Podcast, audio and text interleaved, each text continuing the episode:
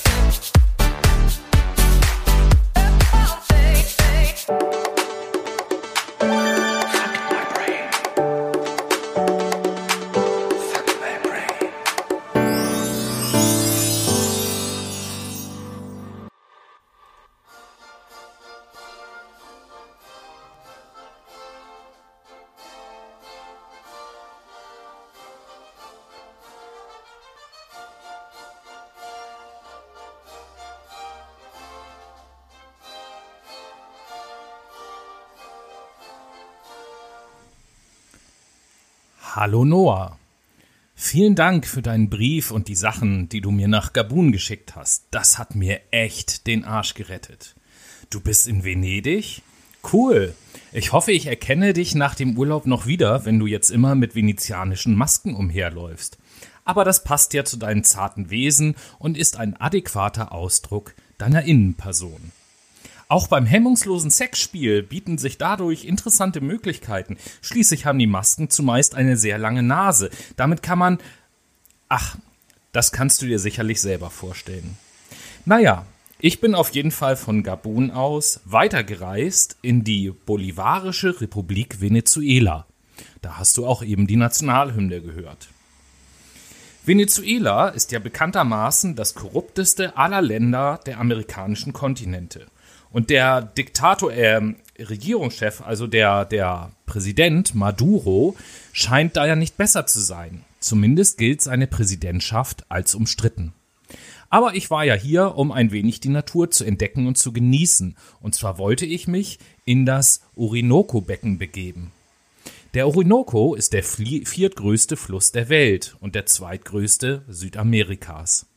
Und so sitze ich gerade an der Küste Venezuelas am Meer und schreibe dir diesen Brief, denn schon wieder ist mir Unglaubliches widerfahren und ich brauche mal wieder deine Hilfe.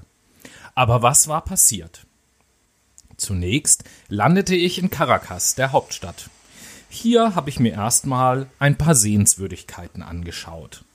Zum Beispiel das Pantheon Nacional de Venezuela, die Polidero de Caracas, die Universidad Central de Venezuela und ja, was darf nicht fehlen, Noah?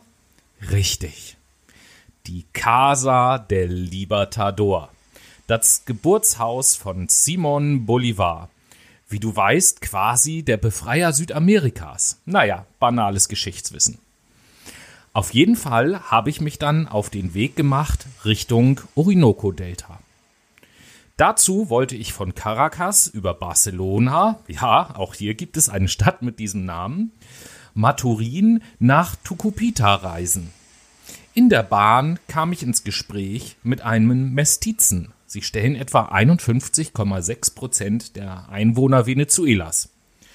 Ihm erzählte ich von meinem Plan, von Tucupita aus auf die Suche zu gehen nach Angehörigen des Warao-Volks, welches als indigene Minderheit im Orinoco-Delta lebt. Von ihnen wollte ich mir die Natur zeigen lassen. Jedoch ließ ich mich von meinem Begleiter, Pablo war sein Name, überreden, dass er und ein paar Freunde von ihm mir die Gegend zeigten. Ja, praktisch, dachte ich. Dann haben wir uns ja jetzt hier im Zug schon kennengelernt. Nur ein paar kurze Telefonate später sagte er mir, dass seine Freunde in Tucupita schon auf uns warten würden. Eben dort angekommen, stand auf dem Parkplatz schon ein kleiner Van, mit dem wir weiterreisen würden. Ich wurde gebeten, hinten Platz zu nehmen. Pablo und seine zwei Freunde saßen vorne.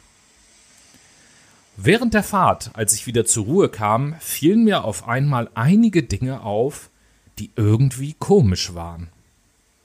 Warum waren die Scheiben hinten mit dunklem Stoff abgeklebt? Warum waren die Türgriffe innen abgeschraubt? Alles sehr komisch, und so wurde ich unruhig. Schnell wurde mir klar, dass ich irgendwie schnell hier raus muss. Nur wie? Zum Glück sah ich, dass unter meiner Sitzbank eine Klappe im Boden des Vans war, groß genug, um rauszuschlüpfen. Ich musste nur auf eine gute Gelegenheit warten. Da wir ohnehin nicht allzu schnell fuhren, sollte die Gelegenheit bald kommen. Mitten in einem Waldstück wagte ich es und ließ mich und mein Gepäck durch die Luke gleiten. Das Auto fuhr weiter und ich lag mitten auf dem Weg. Schnell sprang ich auf und lief auf einen der Waldränder zu. Diese Bewegung musste der Fahrer im Rückspiegel gesehen haben, denn sofort flammten die Bremslichter auf und der Van machte Anstalten, umzudrehen. Wo soll ich nur hin? dachte ich. Keine Zeit nachzudenken. Laufen, laufen, laufen. Denn schon höre ich die Stimmen von meinen Verfolgern. Ich lief einfach so schnell ich konnte. Die Richtung war ja eh egal, ich wusste ja nicht, wo ich war. Und so lief ich immer weiter und weiter in den Wald hinein.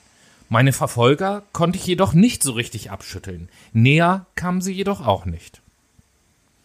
Zu meinem Glück kam ich bald an einen Flusslauf, in dem immer wieder mal Bäume schwammen. So kam ich auf eine Idee, die ich oft in Filmen gesehen hatte. Ich sag ja, Fernsehen bildet. Ich entledigte mich schnell meiner Sachen und tat sie in meinen Rucksack.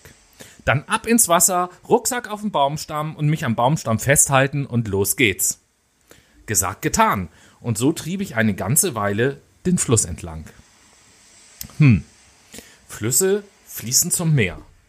Wahrscheinlich bringt mich dieser Fluss ganz automatisch zum Orinoco-Delta. Und so war es dann auch. Als die Strömung langsam zu stark wurde, schwamm ich an Land, um zu überlegen, wie es weitergehen sollte. Meine Verfolger waren längst weg. Wie ich nun so da saß und überlegte, merkte ich, dass irgendetwas nicht stimmt. Ich hatte so ein, so ein ganz merkwürdiges Gefühl an meinem, ja, Gemächt. Was ist denn nun los? Ich glaube, ich muss mal nachschauen. Also holte ich meine Fleischpeitsche raus und sah sie mir genauer an. Und ich erschrak. Anscheinend war da etwas in meiner Schoßrakete drin. Ich schaute genauer hin, was sich da in meinem Stoßbein versteckt hatte, und traute meinen Augen nicht. Vandellia cirosa. Ja, richtig gehört, Noah. Vandellia cirosa. Hierzulande auch Kandriu genannt. Zu Deutsch Penisfisch. Da hatte sich doch, während ich im Fluss war, so ein Missstück in meinen Prügel verzogen. Wie bekomme ich den da jetzt wieder raus? Wenn ich den einfach so rausziehe, das tut mir und meinem Lötkolben doch bestimmt höllisch weh. Daher schreibe ich dir nur. Kannst du mal nachschauen, ob meine Krankenkasse auch im Ausland zahlt? Bevor ich jetzt zum Arzt gehe und das nicht zahlen kann noch mehr Probleme bekomme? Wenn du mir eine Antwort schickst, sei doch so gut und schick etwas von diesem kühlenden Penisgel mit. Ich glaube, das kann mir und meinem prachtvollen Lustspeer gut tun. Danke dir schon mal. Wie geht es dir so inzwischen? Bist du noch in Venedig oder schon woanders? Bis dahin, liebe Grüße, dein Tobi.